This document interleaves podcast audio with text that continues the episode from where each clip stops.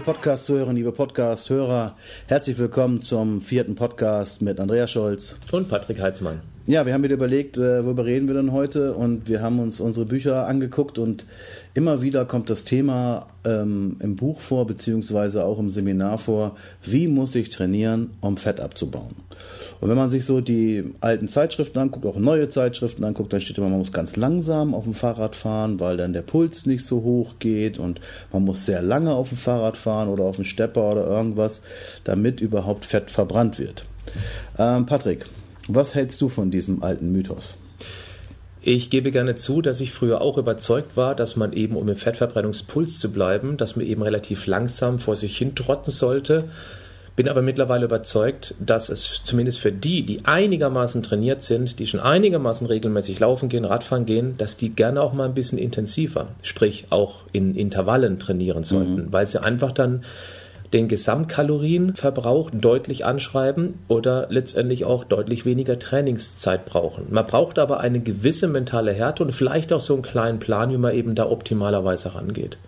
Ja, so Intervalle heißt also eine Zeit lang langsam Fahrrad fahren zum Beispiel und dann mal richtig Gas zu geben. Also versuchen 80 Prozent oder noch mehr seiner Pulsfrequenz zu schaffen, wobei ich gar nicht mehr so auf Pulsfrequenzen gehe, weil wenn du das aufschreibst im Plänen, dann gucken die auf ihre Pulsuhr, rechnen sich das aus, dann schreiben sie dir, sie haben die 95 Prozent oder 90 Prozent nicht erreicht und ich kam auch innerhalb von zwei Minuten nicht wieder runter auf die 60 und deswegen. Alles viel zu kompliziert, ja, oder? finde ich auch. Also letztendlich man man muss le leider was tun. Ne? Man muss äh, Gas geben und man muss sich ähm, auch mal anstrengen, um Fett zu verbrennen. Ja. Genau, also Schwitzen ist erlaubt. Also wenn Wasser aus der Haut rauskommt, geht nichts kaputt. Das ja. ist in Ordnung so. Liebe genau. Damen, die Schminke darf gerne mal verlaufen. Ja, das stimmt. Da haben wir doch mal so eine Geschichte erlebt von der Frau auf dem Stepper, die dann gesagt hat, ich weiß, wenn ich schneller trainiere, ist aber gut für mich, da, ist gut für mich, aber dann verläuft mir die Schminke. Ja, genau, und so deswegen, Originalgeschichten ja, aus dem, echt, aus dem Fitnessstudio. Das ist brutal, Alltag. also da müssen die echt wasserfeste Mascara hinlegen.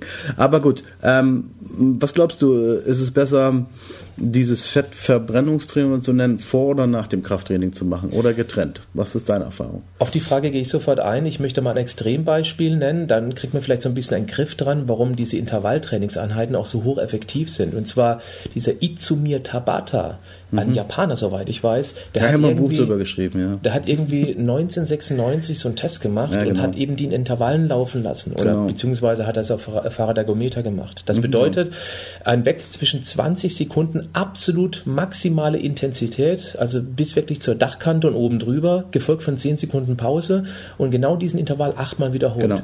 Im Vergleich zu normal Ausdauertrainierenden, die fünfmal 60 Minuten Sport gemacht haben mit dem typischen Fettverbrennungspuls, mhm. hat diese Tabata-Gruppe dramatisch mehr Fett verbrannt. Ist allerdings ein Extrembeispiel, weil das ist für die Normalsterblichen nicht unbedingt geeignet, weil es eben hochintensiv ist. Aber daran erkennt man eben, dass Intervalltraining durchaus sehr effektiv ist. Man muss es ja nicht ganz so brutal machen. Also wer jetzt irgendwie ein iPhone hat oder ein Smartphone, es gibt äh, kostenlose Apps dazu, Tabata-Apps. Tabata wird mit einem B und hinten einem T geschrieben. Und da läuft dann so eine Zeituhr runter und man kann dann so trainieren. Ich mache das auch gerne mal, wenn ich überhaupt keine Lust habe zum Training oder habe gar nicht viel Zeit, dann lege ich mir das hin und mache dann halt Bankdrücken 20 Sekunden, 10 Sekunden Pause oder oder Kniebeugen, was schon echt Nahtoderfahrung ist. Also wenn man, äh, du hast das ja auch mal ausprobiert. Das ja, und, das die also das ist äh, äh, ist äh, nichts für schwache Nerven. Also es macht schon Spaß. Der nächste Tag ist auch schrecklich. Das Tolle ist, es dauert tatsächlich nur vier Minuten. Ja, das, das heißt, stimmt. Das äh, anstatt 30 Minuten 45, es dauert nur vier Minuten dieses Training und ist, es ist wie gesagt hocheffektiv. Ja. Deine Frage nochmal, ähm, Ausdauertraining vorher oder mhm. danach? Also ich bin ein ganz großer Fan von Ausdauertraining nach dem Kraftsport. Okay. Aus folgendem Grund.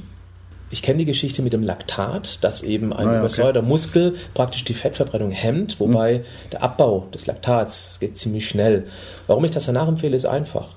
Wer Krafttraining machen möchte, der sollte aus meiner Sicht hochintensiv trainieren. Also immer bis der Muskel brennt und dann noch drei. Ja, genau.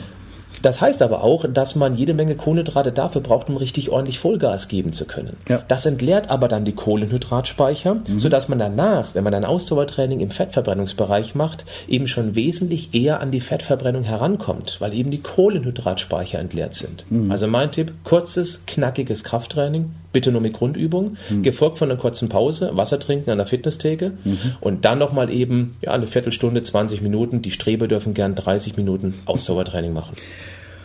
Du hast was ganz Wichtiges gesagt, kurzes, knackiges Krafttraining. Wenn ich mit Klienten habe im Personal Training oder wo auch immer, ich sage denen, es reichen 20, 30 Minuten Krafttraining, glauben die mir nicht.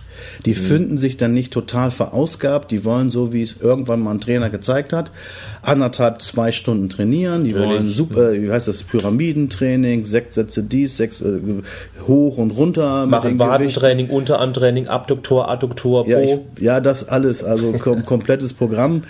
Und wenn du dir nur eine halbe Stunde die trainieren lässt, dann fühlen die sich nicht komplett ausgepowert. Und ich glaube, es ist äh, wichtig, dass Krafttraining kein Ausdauersport ist. Also wenn du Marathon-Wettkampf äh, machst, dann wirst du sicherlich sehr viel laufen müssen, aber fürs Krafttraining braucht man äh, nicht in diesem Sinne dieses, dieses große Volumen, glaube ich. Also auf die wenigsten, es sei denn, man müsste Olympia werden vielleicht. Dann lass uns mal zusammenfassen, Andi. Wir haben heute praktisch erklärt, erstens, ein Intervalltraining im Ausdauerbereich spart Zeit, braucht ja. aber ein bisschen mehr Grundmotivation, weil ja. es eben so ein bisschen mehr an die Motivationssubstanz rangeht. Gute Musik aufs Ohr Jawohl. und Vollgas. Das zweite ist, das Ausdauertraining eher nach dem Sport zu machen. Mhm. Übrigens, noch kurz ergänzt, optimalerweise wäre es ein Tag Krafttraining, ja. ein Tag ja. Ausdauer, ein Tag Krafttraining, ein Tag Ausdauer. Also, gebt mal richtig Vollgas da draußen, probiert mal vielleicht dieses Tabata-Training, dauert nur vier Minuten, danach wisst ihr, wo der Hammer hängt. In diesem Sinne, tschüss, hier war der Patrick und der Andreas Scholz und mein Tipp, Fett verbrennt, wenn Muskeln weinen.